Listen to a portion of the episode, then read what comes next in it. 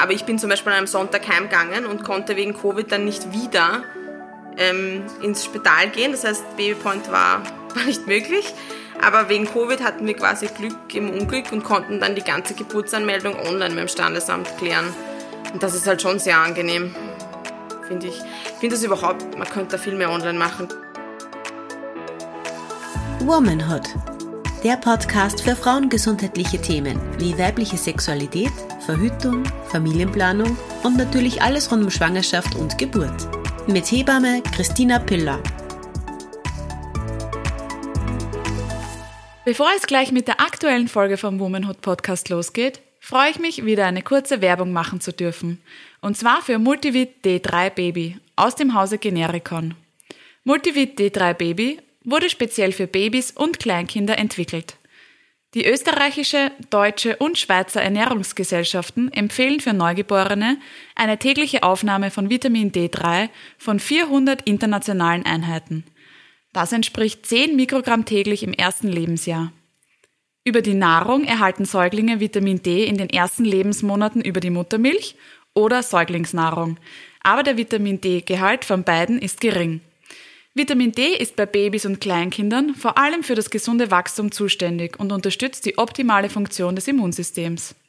Bei Multivit D3 Baby aus dem Hause Genericon hilft die praktische Dosierpumpe bei der richtigen Dosierung und besticht somit durch ihre einfache Handhabung im Alltag.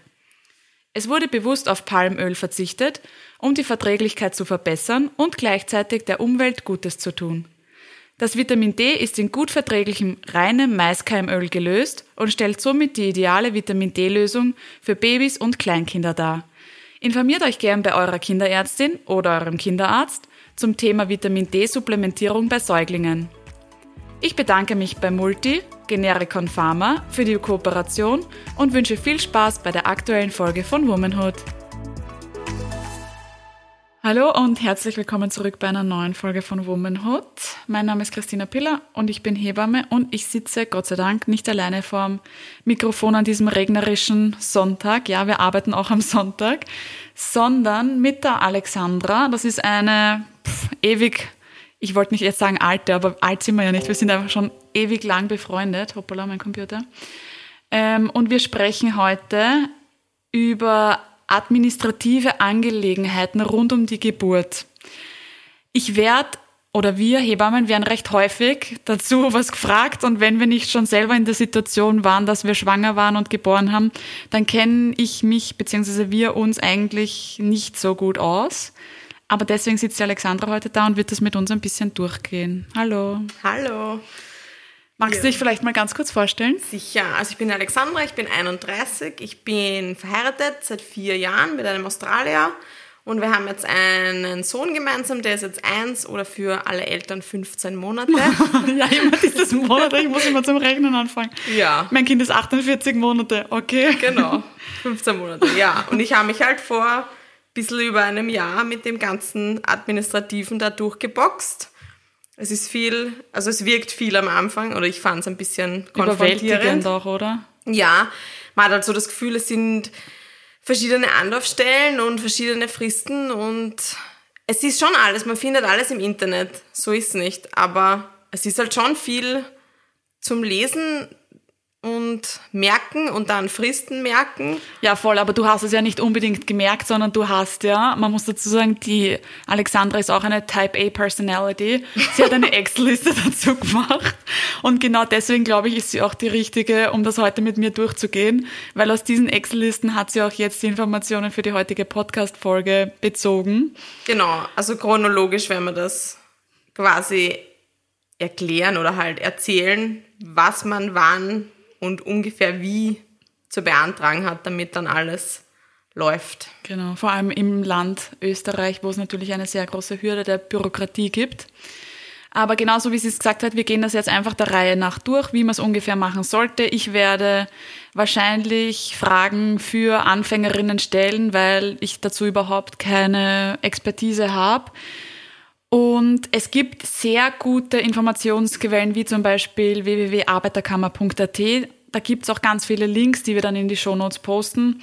Also keine Sorge. Auch die Arbeiterkammer hat ja auch mega gute Videos und so. Ist alles super erklärt. Auch die Sozialversicherung ist da sehr sozial. Die erklären das viel in Videos. Bei denen kann man sich auch telefonisch oder persönlich Beratungstermine ausmachen. Stimmt, das habe ich auch gesehen. Also auch so beim Berechnen, wenn man da nicht so richtig durchsieht und man ist sich zu unsicher, dann würde ich da einfach hingehen. Die sind da prinzipiell einer der nettesten. Sind nicht alle immer so nett, aber die Sozialversicherungsmitarbeiter sind meistens schon ganz nett.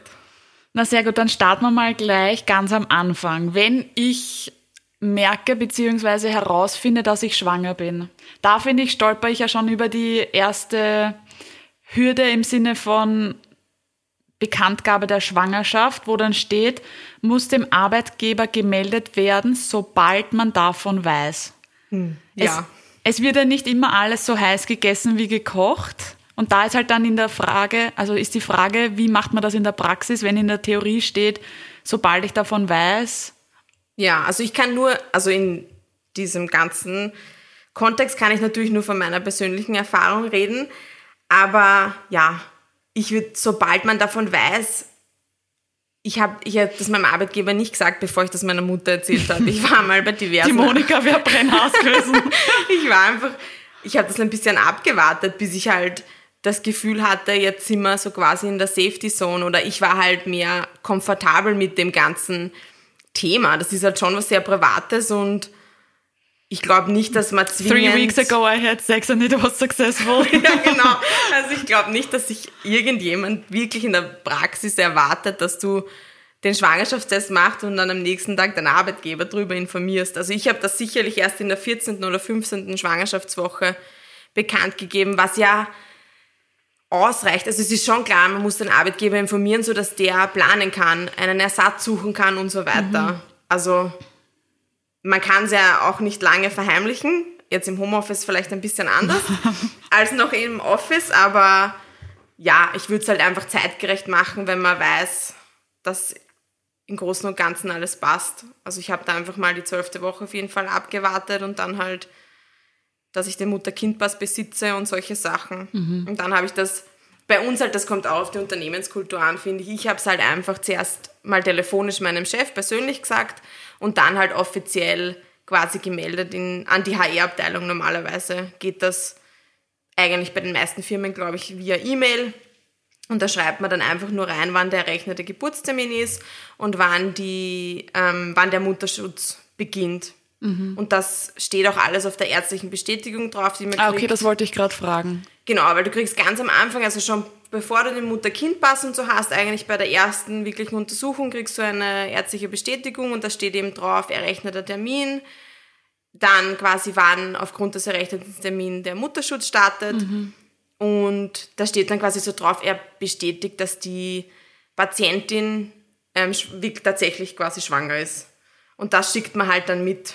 Oder wenn der Arbeitgeber das gerne möchte, dann kann man das noch dazu hängen. Ja, Okay. Relativ formlos. Also jetzt nicht irgendein offizielles Formular, das ich. Na, ich kenne keines und es hat gut funktioniert. So, Sehr sie haben gut. das zur Kenntnis genommen, also ja. Und ähm, da gibt's eben auch eine gute Informationsquelle von der Arbeiterkammer. Das steht dann eben, wie gesagt, schon in den Shownotes. Ähm, dann steht ja da auch dabei er Erinnerung, Antritt, Mutterschutz. Genau. Also die Arbeiterkammer weist dann darauf hin auf ihrer Webseite, dass man den Arbeitgeber vier Wochen vor Antritt des Mutterschutzes nochmal also darauf hinweist, dass sie es nicht vergessen haben. Das habe ich halt gemacht, weil ich bin ja, ich bin ja brav. Type A Personality. Das ist da gestanden, also habe ich das gemeldet, aber de facto, wenn du es nicht meldest, weil du drauf vergessen hast, dann gehst du trotzdem mit Mutterschutztag in Mutterschutz. Also da wird sich jetzt nichts dran ändern, ist halt einfach nett, wenn man Ja. noch mal kurz sagt. Vor allem, weil ja der Mutterschutz nicht vom Arbeitgeber ähm, gestellt oder vorausgesetzt Ja. wird, sondern das ist arbeitsrechtlich verankert, dass du ja dann gar nicht mehr arbeiten darfst ab Mutterschutzstichtag. Genau. Und ja, ja, ist sicher nett, wenn man den Arbeitgeber erinnert, aber Also wenn man dran denkt, dann kann man ja schnell eine E-Mail schreiben und sagen, ich wollte nur mal darauf hinweisen, dass ich ja in vier Wochen dann in Mutterschutz gehe. Und wenn man vergisst, dann vergisst man halt. ja. Also passiert auch nichts. Und dann sind wir eh schon bei den ganzen Anträgen, oder? Dann geht's aber wirklich los, ja. der erste Antrag ist dann eh schon, also wenn der Mutterschutz startet, ab dem Zeitpunkt kann man Wochengeld beantragen. Bei der Sozialversicherung macht man das. Hast du es gleich am ersten Tag gemacht? Gib's Ich habe es gleich am ersten Tag gemacht. Ich habe eine Liste, damit ich nichts vergesse. Ich habe das gleich am ersten Tag gemacht. Also ich bin damals am 16.06. in Mutterschutz gegangen.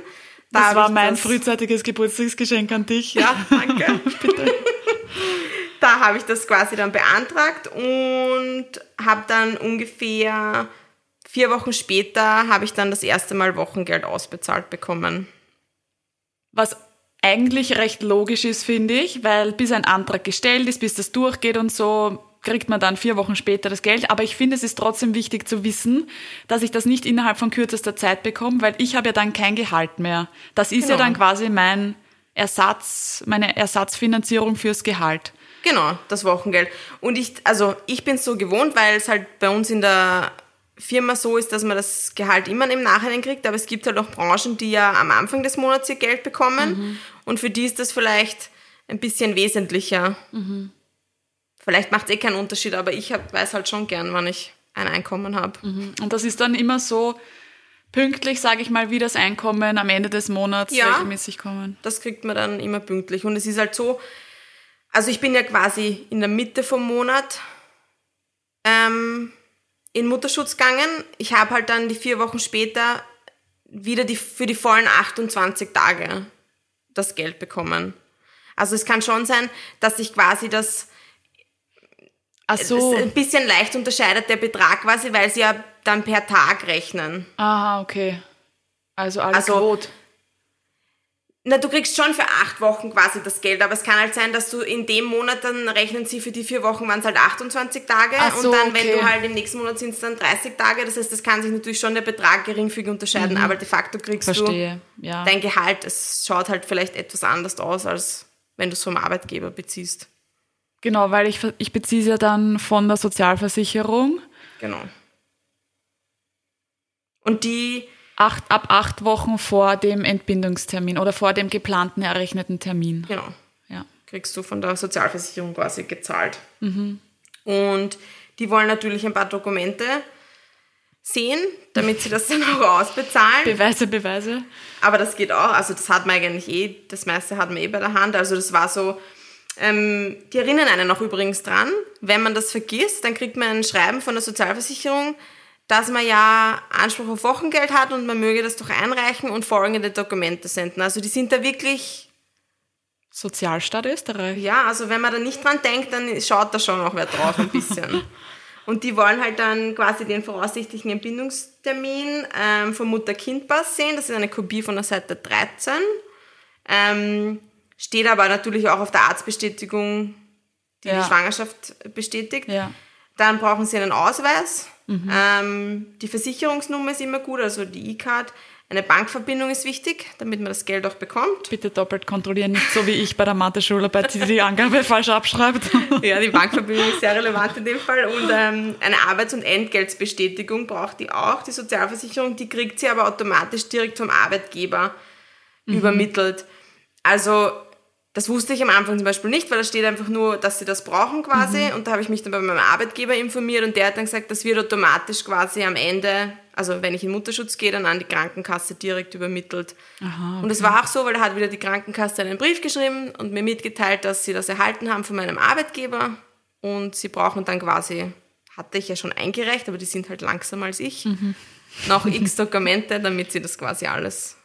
Aber das hat sich dann zusammengefunden und du hast es dann bekommen. Genau. Und das Wochengeld berechnet sich, also das ist ein Tagessatz, oder? Genau, das Wochengeld ist ein Tagessatz. Also ab jetzt quasi ist irgendwie alles ein Tagsatz. Okay. Das Wochengeld und später auch das Kinderbetreuungsgeld wird immer nach einem Tagsatz gerechnet.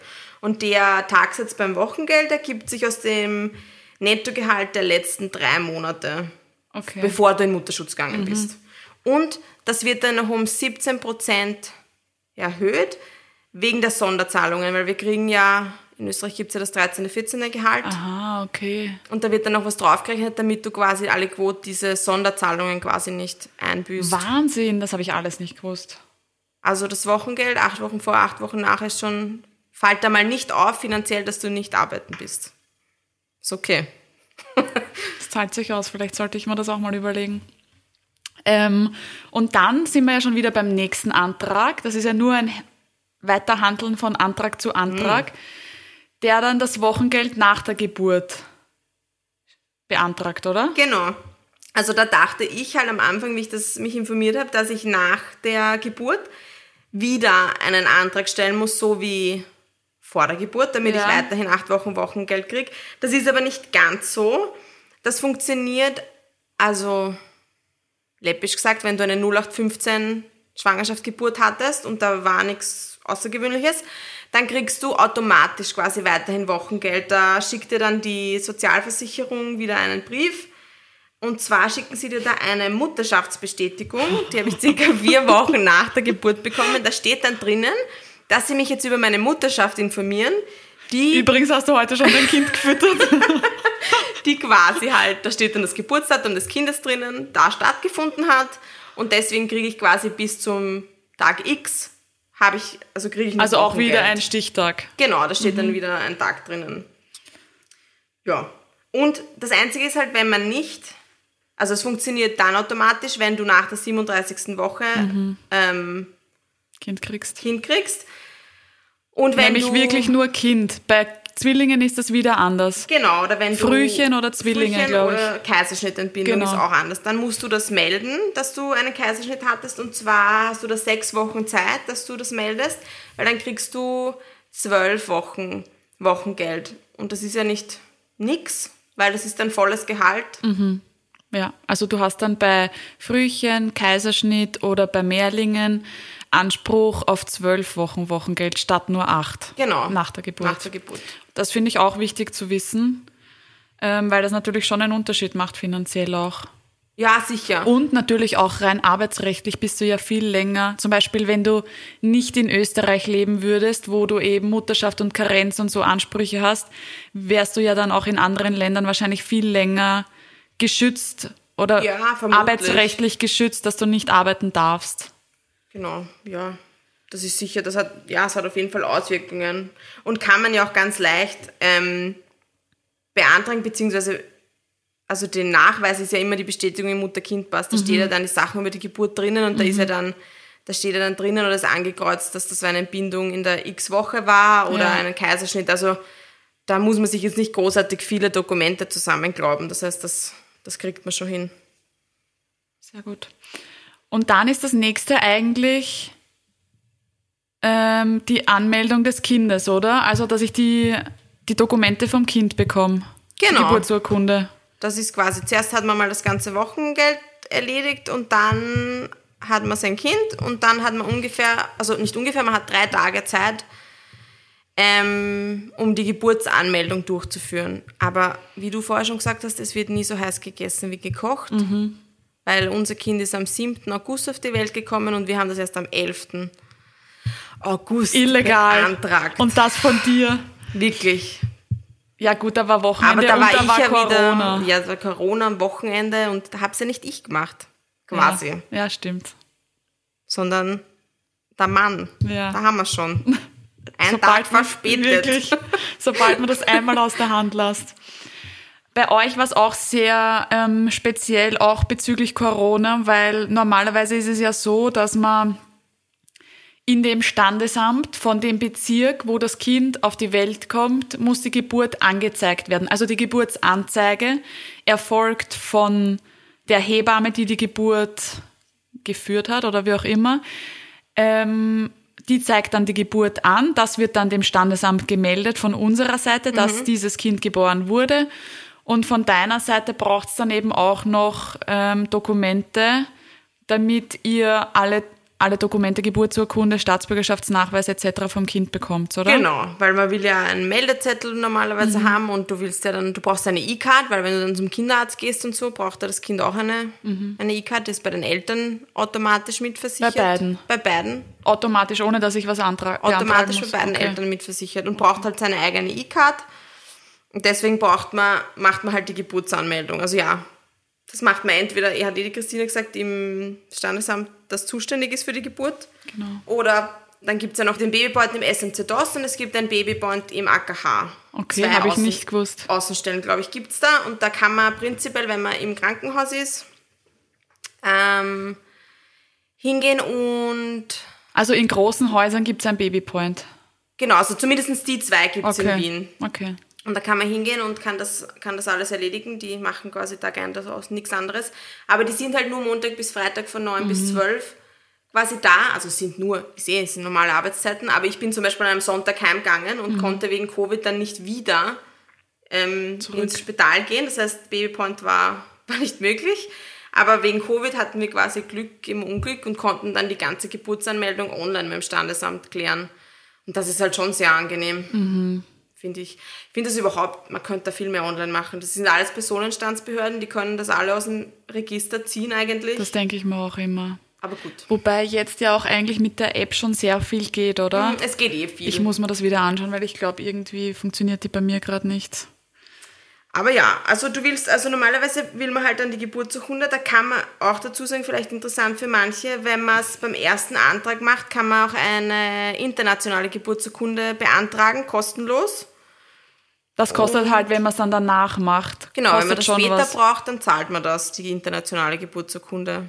Und für uns war das halt natürlich interessant, weil mein Mann ja aus Australien ist und deswegen wollten wir das unbedingt haben.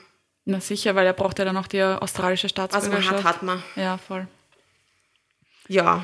Ähm, das war auch relativ easy. Da hat dann die vom Standesbeamten eine E-Mail geschickt mit einem Datenblatt, das war auszufüllen. Da gibt man quasi an Name, Adresse, Geburtsdatum, Familienstand und Kontaktdaten jeweils von Mutter und Vater des Kindes. Und den Vornamen vom Kind muss man da anführen. Und dann haben wir noch Geburtsurkunde, Heiratsurkunde, Staatsbürgerschaftsnachweis, Meldezettel und Ausweise von uns beiden, also Mutter und Vater des Kindes. Also wieder so Standardsachen, die Ja. man eh eigentlich immer, immer zu Hause hat. Und es war aber für euch jetzt nicht mehr oder weniger Kosten oder Aufwand, weil der Vater des Kindes nicht europäischer Staatsbürger ist. Nein, das das, war in dem Gleiche. Fall komplett egal quasi. Okay. Gott sei Dank. Also wir haben einfach automatisch gleich die Übersetzung von seiner Geburtsurkunde und so mitgeschickt. Das hatten wir halt alles schon, weil, ja, Tausende Anträge, Anträge davor schon zu erledigen. damit wir hier gemeinsam leben können, haben ja schon einige Behörden ähm, Wege erfüllt. Das heißt, das, das hatten wir schon alles zu Hause. Und das Standesamt meldet dann automatisch die Geburt an die Sozialversicherung und ans Finanzamt. Das heißt, die E-Card kriegt man automatisch per Post, da muss man nichts extra machen. Und Mhm. Mit Foto? Nein, das ist kein, also bei Okay. uns ist kein Foto noch drauf. Weil ich habe mich gefragt, woher würden Sie das Foto nehmen? Das Foto, was Das ich nach ja der Geburt gar nicht. gemacht habe. Das schaut ja gar nicht mehr so aus, wie es ausschaut. Nein, ohne Foto. Und ähm, das Finanzamt kriegt das auch gemeldet und die, die zahlen dann brav ähm, Familienbeihilfe. Ah ja, okay. Also die schicken dann, glaube ich, wenn ich mich richtig erinnere, per Post na, oder in Finanz Online quasi, kriegt man dann ein Schreiben, dass sie da informiert worden sind über die Geburt und dass man ja Anspruch auf Familienbeihilfe hat. Und die, da steht dann drinnen, das betragt monatlich 172,40 Euro. Kriegt man Familienbeihilfe.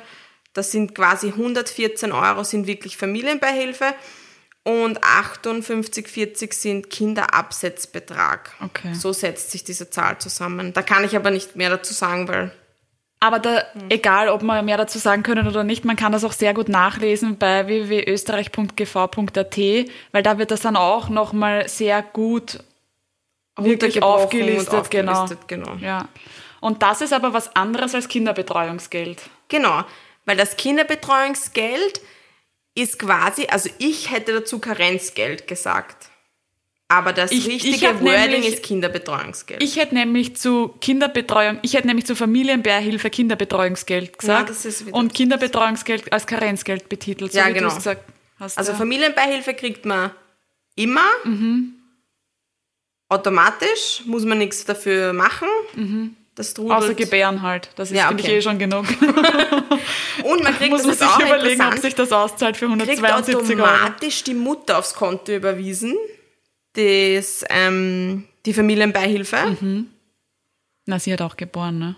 Marta semper certa est.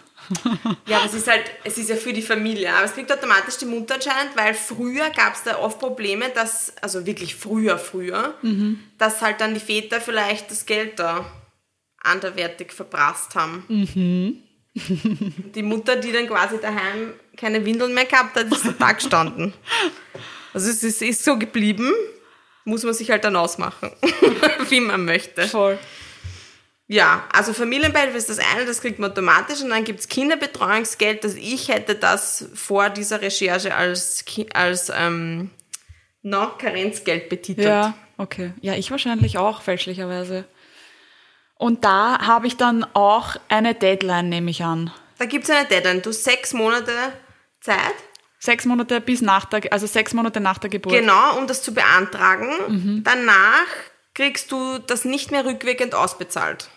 Also Aber ich krieg's noch, aber halt die sechs Monate habe ich verloren. Genau, also Mhm. meiner Meinung nach von, also ich hoffe, das ist richtig, kannst du es auch danach noch beantragen, aber du verlierst halt sechs Monate Ja. Zahlungen. Ja. Und das ist viel Geld. Ja, eh klar, ja. Also ja, du hast sechs Monate Zeit, das heißt, in meinem Fall, ich habe mir damals halt gedacht, das gehört auf die To-Do-Liste, eh klar, aber ich muss das jetzt nicht gerade in der ärgsten, schlimmsten Schlafentzugsphase alle drei Stunden stillen in der Mhm. Nacht oder was auch immer machen. Also man kann schon schauen, dass man ein bisschen wieder das Gefühl hat, menschlich zu sein und dann vielleicht diesen Antrag stellt. Ja. Also ja, Prioritäten. Aber hast du es in der ersten Woche gemacht? na, Nicht? na. Wann dann? In die ersten zwei Wochen? Das, das Kinderbetreuungsgeld, glaube ich, habe ich wirklich erst vier oder fünf Wochen nach der Geburt beantragt. Wirklich? Also ich wusste das, ich hatte das auf meinem Kalender und Mhm. so, aber da habe ich mir keinen Stress gemacht. Okay. Ja, ich meine sechs Monate. Ich glaube, ich hätte dann einfach nur Bammel, dass man dann, weißt du, die Zeit vergeht halt so schnell. Ja, dass man Das- vergisst, ja, ist genau. eh klar. Und da, ist, da war aber schon einiges auszufüllen und so und irgendwie Muss man schon klar wirkt- im Kopf sein, oder? Ja, ich finde schon und ich finde am Anfang, also ich weiß nicht, wie es anderen gegangen ist, aber da wirkt viel ähm, sehr herausfordernd. Mhm. Na, auf jeden Fall. Also Essen, Duschen, Stillen, pumpen. was auch immer quasi, das ist schon, das ist eh schon ein Wahnsinn. Und wenn ich mir dann denke, okay, jetzt muss ich mich da hinsetzen und dann muss ich mich da einloggen mit der Handysignatur und keine Ahnung, ich glaube, das sind ungefähr mm, vier oder fünf Seiten ausfüllen. Puh. Ja. Also am Anfang habe ich mir gedacht, na, heute nicht heute auch nicht heute auch nicht. Na, aber es geht. Also man kann es ja Gott sei Dank ähm, online mit der Handysignatur machen und beim zuständigen Krankenversicherungsträger beantragen. Das heißt, man muss zumindest nirgends hingehen, man muss nichts auf die Post bringen. Man kann es auf der Couch quasi erledigen. Und das ist dann das, wo die Frauen wählen können zwischen einkommensabhängigen Modell oder pauschalem Modell, oder? Genau, es gibt, ja genau, da gibt es die zwei Modelle eigentlich, genau. Und das ist das pauschale Modell, also das ist wieder so wie beim Wochengeld, alles hat einen Tagsatz. Ja.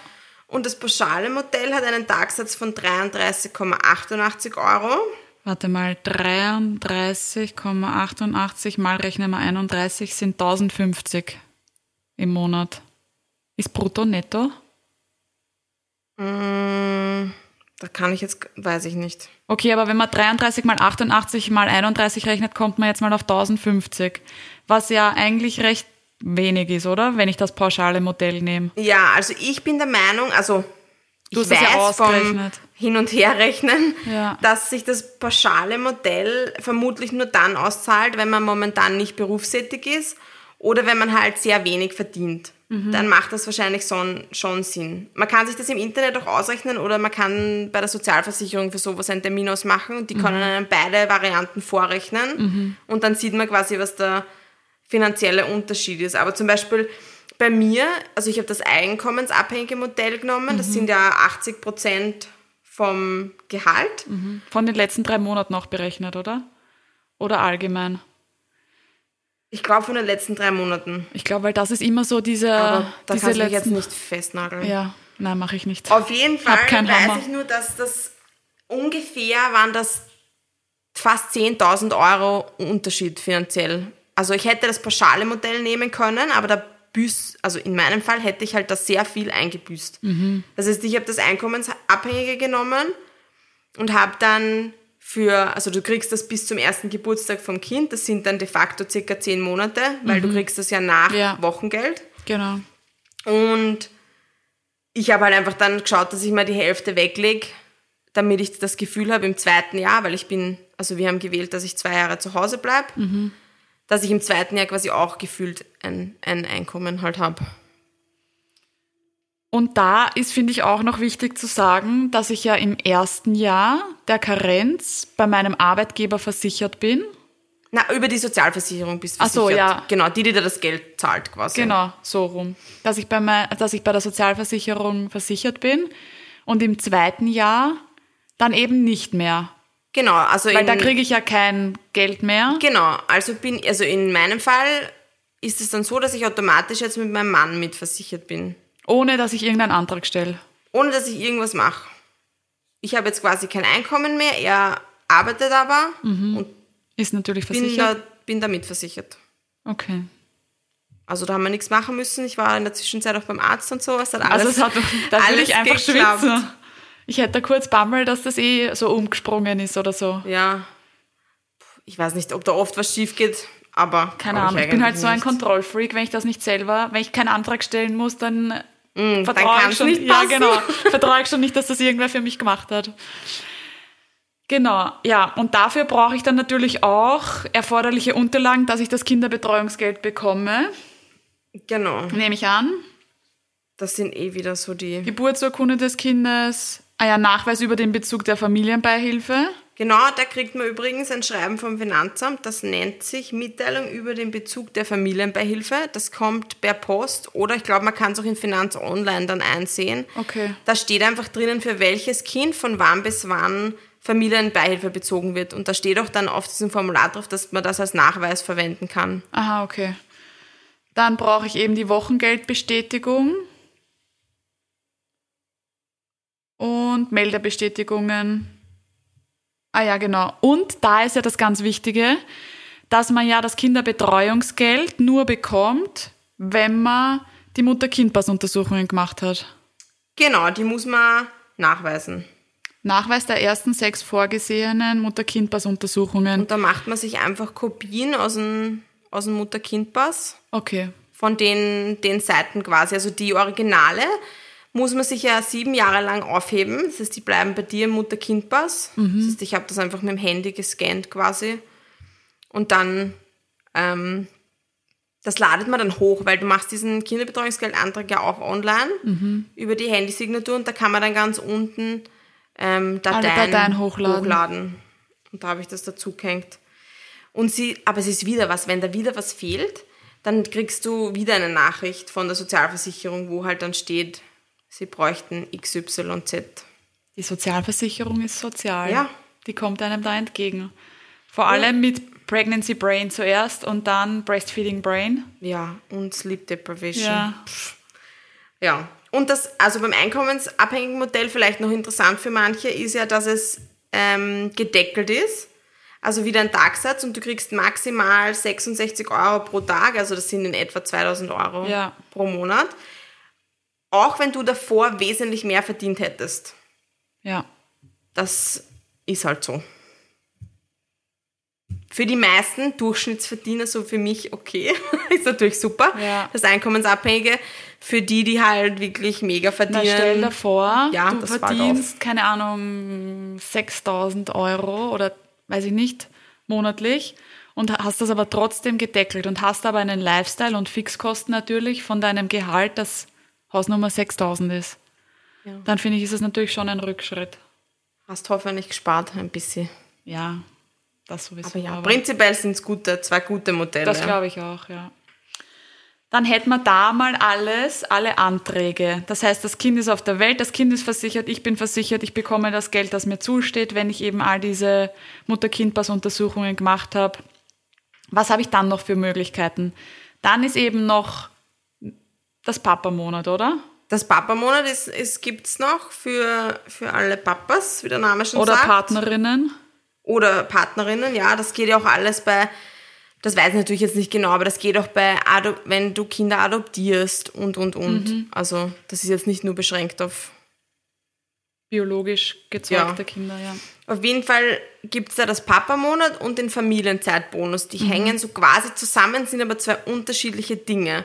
Also das Papamonat, auf das hat der Vater des Kindes Rechtsanspruch, solange er gemeinsam Im gleichen Haushalt, oder? Genau, also solange er gemeinsam wohnt und er alle Meldefristen einhält. Das ist so, wenn ich mich richtig erinnere, muss er spätestens bis drei Monate vorher, vor dem errechneten Termin, melden, dass er das Papamonat quasi, also ins Papamonat gehen möchte. Und das machst du dir ja alles mit deinem Arbeitgeber aus. Also solange du da in der Frist bist, kann der Arbeitgeber da eigentlich nichts dazu sagen. Also bis drei Monate vor dem errechneten Termin stelle ich den Antrag und muss das Papa-Monat dann gleich das Monat nach der Geburt sein? Nein, das kann man Wählen, oder? Ich ein glaube, bisschen wählen. Also es gibt einen Zeitraum, nicht ewig jetzt, aber du kannst das ein bisschen wählen. Okay. Ich meine, ich persönlich glaube, dass die meisten die ersten vier Wochen nach der Geburt nehmen, weil ja, Ja, eh schon wissen. die Frau ist im Wochenbett und das heißt ja so aus gutem Grund. Das heißt, es ist Mhm. Na gut, angenehm. Bei euch, also dein Mann hatte das Wochenbett sehr literal genommen. Der war ja Superhero. Ja, ja, der war. der Jonathan, der schaut da schon drauf. Der Ja. nimmt das ja ganz Nein, genau. der hat das extrem streng genommen. Also das, das war arg. Das war Habe ich schon gut. ein Glück, ja, ja. Also ja, das muss man alles fristgerecht beantragen beim Arbeitgeber. Das Papamonat machst du dir mit der Arbeit aus. Und den Familienzeitbonus, das ist quasi das Geld, das der Vater in den vier Wochen kriegt, die er nicht arbeitet. Das beantragt man wieder bei der ÖGK. Und das sind immer, ist egal wie viel der verdient hat, das sind immer 22,60 Euro pro Tag. Habe ich auch gerade ausgerechnet, sind 700 Euro circa. Ja, das kann man auch wieder alles online mit der Handysignatur beantragen. Da gibt's auch Fristen natürlich. Muss man aber ehrlicherweise auf der Arbeiterkammer nochmal nachlesen, weil das. Das verlinkt man dann einfach alles unten in den mehr so Show genau. Notes. Aber ja, ist natürlich eine Überlegung wert, finde ich. Also das Papamonat war für uns schon, schon gut. Erstens war es einfach schön, da zu Gemeinsames dritt Bonding. zu Hause zu sein. Das war ganz angenehm. Und natürlich für dich, die gerade geboren hat. Ja, das war die super Unterstützung und ganz ehrlich, er hat ja auch nicht viel geschlafen. Also wenn du nicht gleich wieder in die Arbeit starten musst, ist das sicher kein Fehler. Aber es ist halt immer ähm, persönlich, wie man es halt gern hat oder möchte Voll. oder sich vorstellt. Ja, und das war's dann eigentlich schon. Das, was wir noch gesagt haben, wo wir uns aber beide ein bisschen zu wenig auskennen, sind die unterschiedlichen Modelle der Elternkarenz, die ja auch frei wählbar sind. Genau. Da habt ihr halt das klassische Modell, oder klassisch sage ich jetzt mal Ja. unter Anführungsstrichen genommen, dass du eben zwei Jahre daheim bist. Zum genau. Beispiel die Kathi, mit der ich ja schon die ähm, Podcast-Folgen auch aufgenommen habe, Feminismus und Kinderkriegen, die haben sich ja das aufgeteilt, da macht sie ein Jahr und ihr Partner ein Jahr.